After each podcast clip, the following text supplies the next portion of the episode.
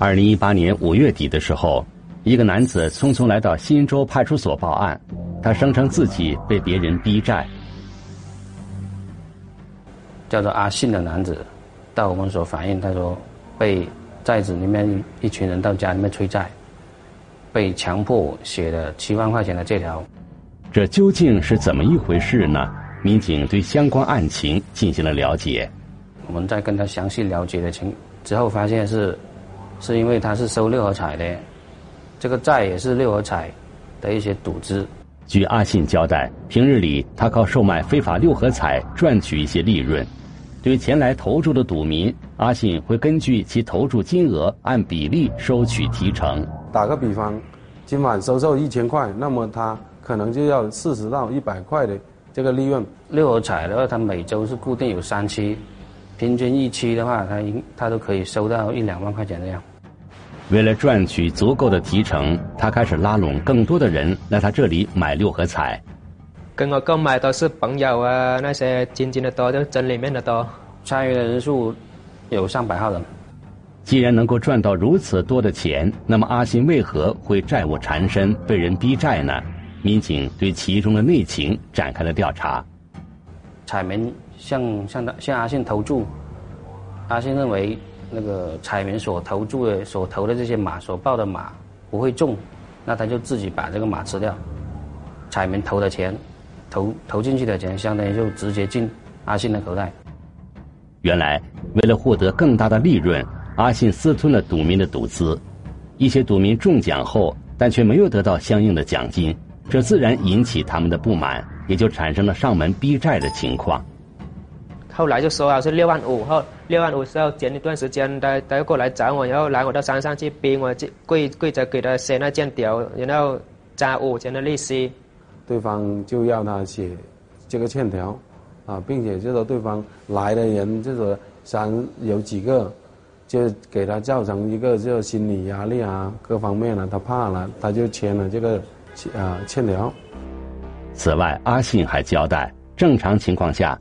他会把收到的赌资交给老板，那么这个所谓的老板究竟是谁呢？民警展开了调查，在走访调查当中的话，也有热心的群众，他会提供信息，说上家上家啊，就把这个情况反映出来。我们在跟他调查的过程中，他就提提供了他的上线，一个叫做黄某圭的这个这个人。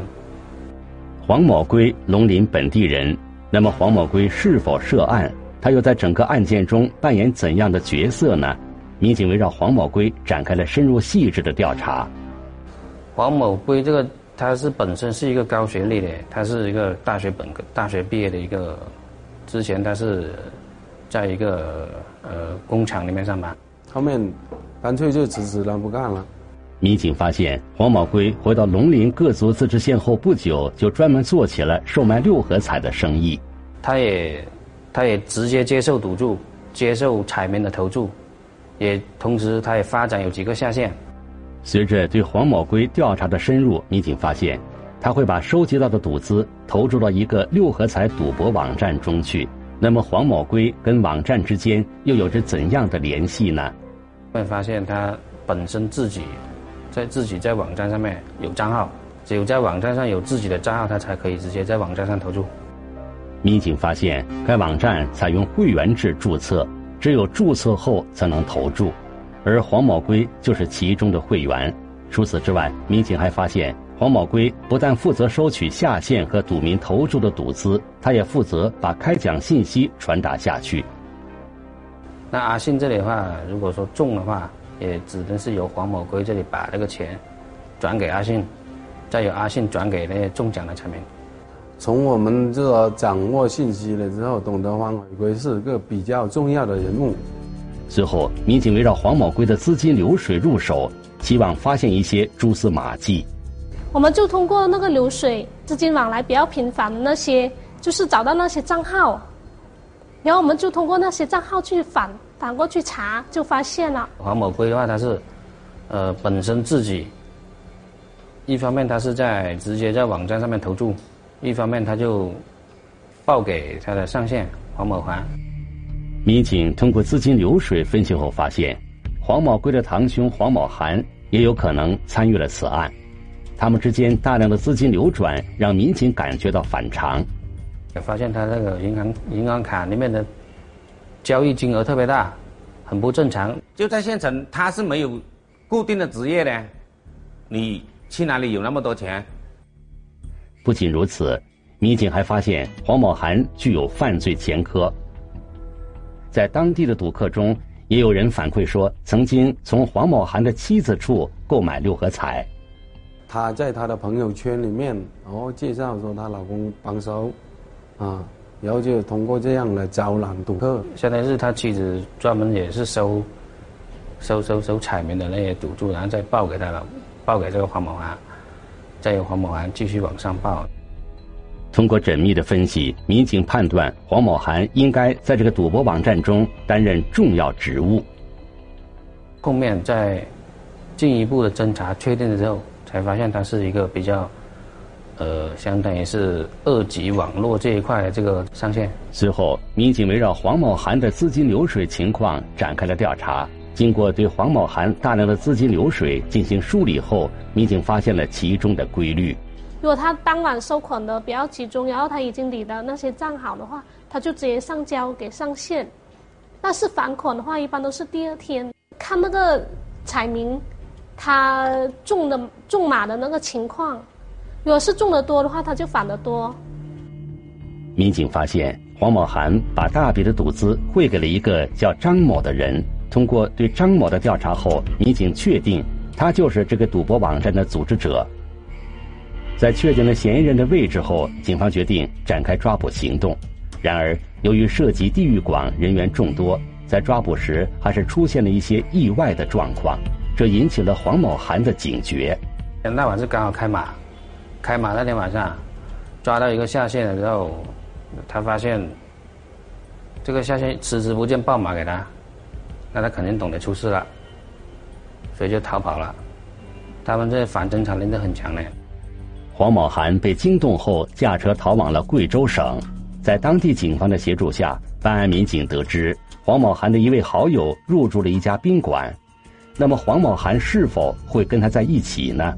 民警立即前往宾馆进行调查核实。当时我们只是查到他这个朋友的身份证，在那里开房，但是我们没有、没有、没有、没有看到，就是说他开房这个时间段、时间点，这个黄某涵没有出现。令民警疑惑的是，黄某涵的车一直停在宾馆附近，那么他现在又在哪里呢？我们在对这个车一直在蹲守，安排一组人一直在蹲守这个车，在在看这个车的情况下，他这个车一直不动，所以开始我们就怀疑，就是说这个人有可能是已经租车跑了。随后，民警再次返回宾馆。通过对监控录像的调取，终于发现黄某涵的踪迹。往下查监控，才发现了这个黄某涵，在半个小时之后才进到这个宾馆。现在已经确定，在其中的房间两个人都在，应该是在呃二零二号的二零五号的那家门口就直接直接开门直接就进去，哦，直接赶到就得了。在确定了他们的位置后。警方对他们实施了抓捕。物业上方。走，呀，我们走，走，走。另一组办案民警在抓捕张某及其同伙时，也遭遇到了波折。通过侦查的话，发现嫌疑人是在南宁一带活动。然后我们赶到南宁之后，就发现。嫌疑人的轨迹已经不在，不在南宁本地了，跑到防城港了。前期摸排中，民警发现张某持有护照，由于担心其外逃出境，民警立即赶往防城港市。呃，是当天晚上是侦查发现他住宿在一个民宿，民宿里面。后来的话，感觉晚上找捕条件不是很成熟，因为当时有一个嫌疑人，其中一个嫌疑人。不在了，然后我们等到第二天上午九点多，呃，另一个嫌疑人全部回来了，就把五个人同时一起抓捕。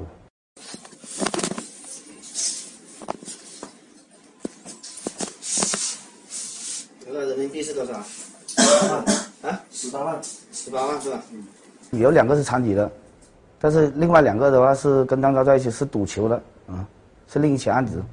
嫌疑人全部到案后，警方立刻展开审讯。据这个张某供述，他是从幺五年九月份开始从事这个六合彩，还有赌球。他赌球，他本身的赌球，他有他有一个网站。网站建设刚刚起步的时候，在朋友的介绍下，他在 KTV 唱歌期间认识了黄某涵。当时他本人他是自己投注六合彩，他不收，就是后面跟这个张某那个聊的过程中才两个才达成那个相当于这个共识，就是说，呃，自己收入六合彩可以赚钱。张某为黄某涵开通了六合彩网站的会员账号，并且让他帮自己发展下线。之后，他们开始越做越大，直到被警方抓获。我们这通过这个去年这个六二这个打击这个六合彩这个赌博的话，打的还比较对，对我们比如说其他地方不说，就是我们整个这个龙陵辖区啊，对这个的话，就是说这个农村这个六合彩赌博这个是还得到遏制的。日前，张某和黄某涵以开设赌场罪被法院判处有期徒刑三年零十个月，并处罚金人民币二十万元。其余被告人也被法院判处几个月到三年不等的有期徒刑，并处罚金。